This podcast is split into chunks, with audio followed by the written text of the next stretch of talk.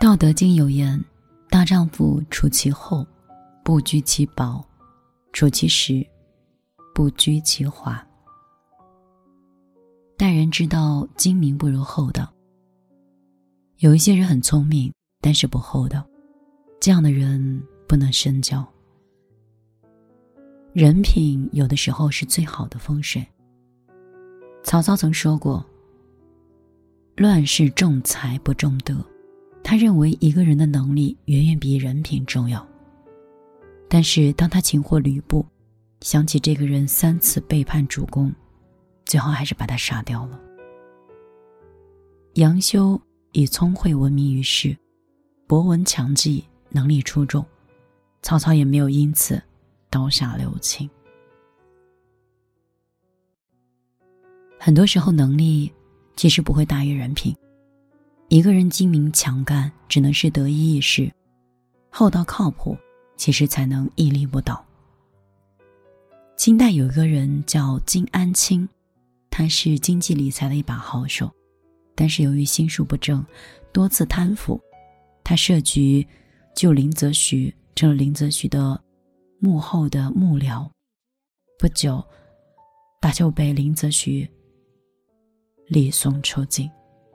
他又转投了曾国藩，曾国藩连拒七次，后面虽与他见面，却一直不肯重用。有人觉得。这不是很奇怪吗？老曾说：“此等人如鬼神，敬而远之可也。”人品有的时候是最好的通行证，人品可以弥补能力的不足，能力却永远没有办法补充人品上的缺漏。一个人心术不正，尽走歪门邪道，那就没有人愿意相信他，因为终究不会有什么样的大出息。厚道很多时候是一个大聪明，一两重的厚重大于一吨重的聪明，人算不如天算。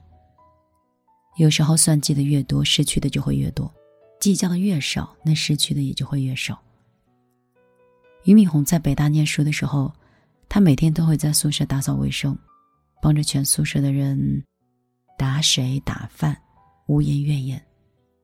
别人都说他傻，他却说。都是同学，计较那么多干嘛？等他创立了新东方，同学纷纷从国外回来帮他，有钱的出钱，有力的出力。他们说：“就凭你给我们打了四年的水，我们也料定你不会让我们吃亏的。”凭着同学的支持，新东方越做越大，上天终究没有辜负这个厚道的年轻人。古人说：“重剑无锋，大巧不工。斤斤计较的人一事无成，厚道大方的人才能得偿所愿。吃亏是福，不计较的人才能收获信任。保持厚道，才是最大的聪明。人厚道，天不欺。易经讲：厚德载物。一个人的宽容厚道，才能承载他身上的责任和福报。”上天是不会无视这样的人，更不会亏待这样的人。东汉的时候，皇帝在除夕夜给大臣们赏赐了一群活羊，但是羊大小肥瘦都不一样。对于如何分羊，大家意见不统一。有人说抓阄，有人说杀分去吃掉好了。此时真宇站出来说：“不用计较那么多，随便取一只就好。”说罢，就牵了一只最小的走了。大家纷纷效仿，羊很快就分完了。皇帝知道之后，对真宇另眼相看，不久就把他提拔为太学院的院长。《红楼梦》里，王熙凤放高利贷，逼死尤二姐，她机关算尽，最终是生死道消。而她对刘姥姥的那一点宽容，在贾家败亡之后。则是救了自己女儿的性命。人厚道，天不欺。一个人的算计和宽厚，上天都是看在眼里的。喜欢算计的人，终究会为自己的精明付出代价的。而他是厚道的人，是早晚可以受到上天的眷顾的。晚上好。这里是米粒的小夜曲，我是米粒，很高兴今天能准时的来到我的直播间，也能准时的来到我的节目当中。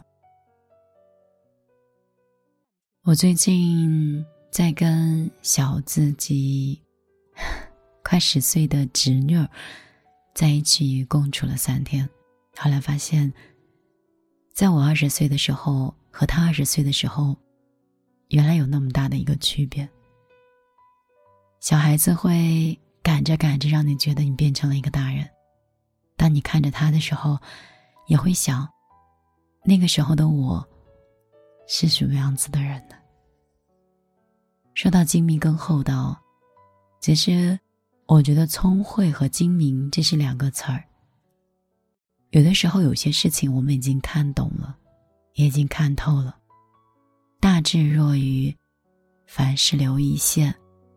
这些自古以来的老话，其实都很有它的深意。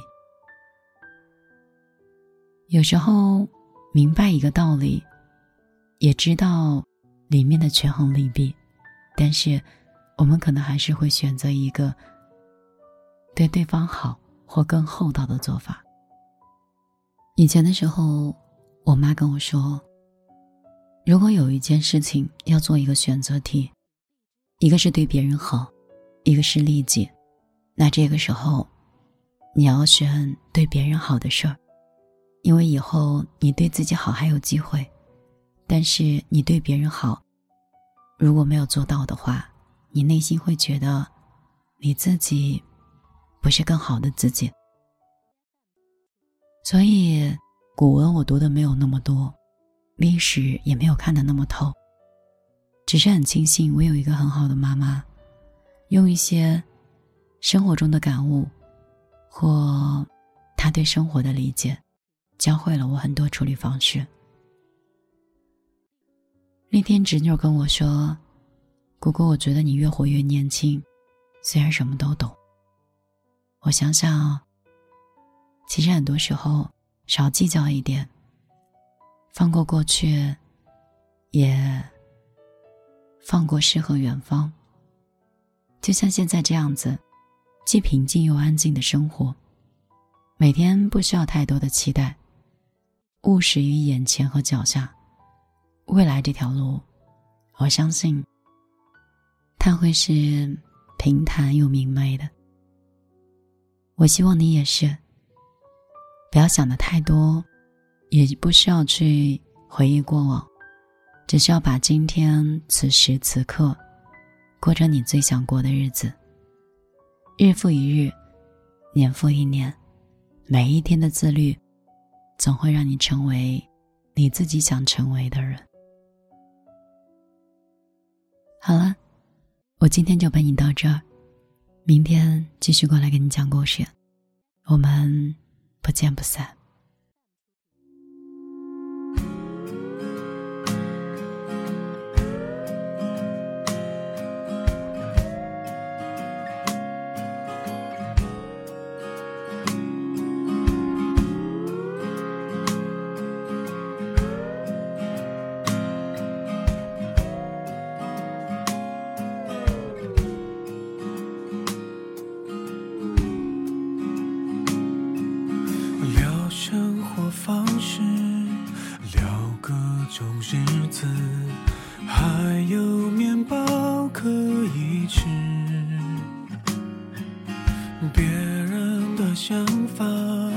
是个想法，有好有坏，有笨有傻，都是这么想，这么想，这么想，可以看起来不伟大，却要善良，要尝过时间给过的挫败。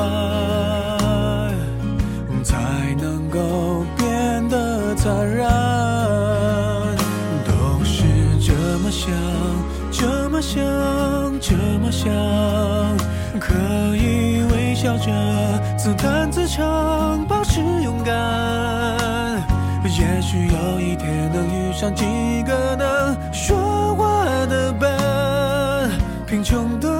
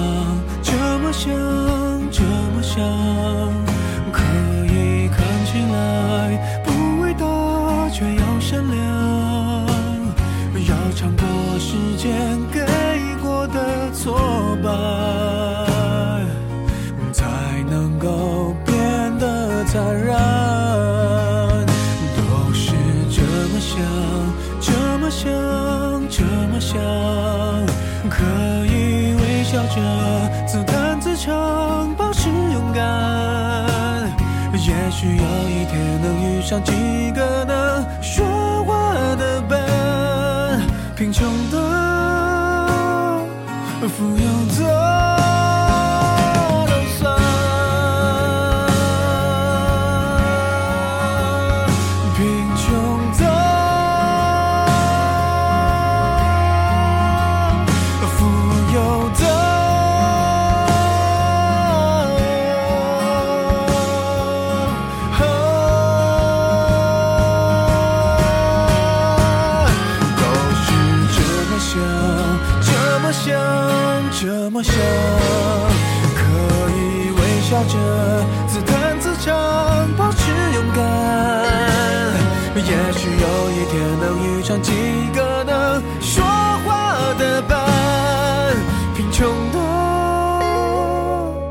for your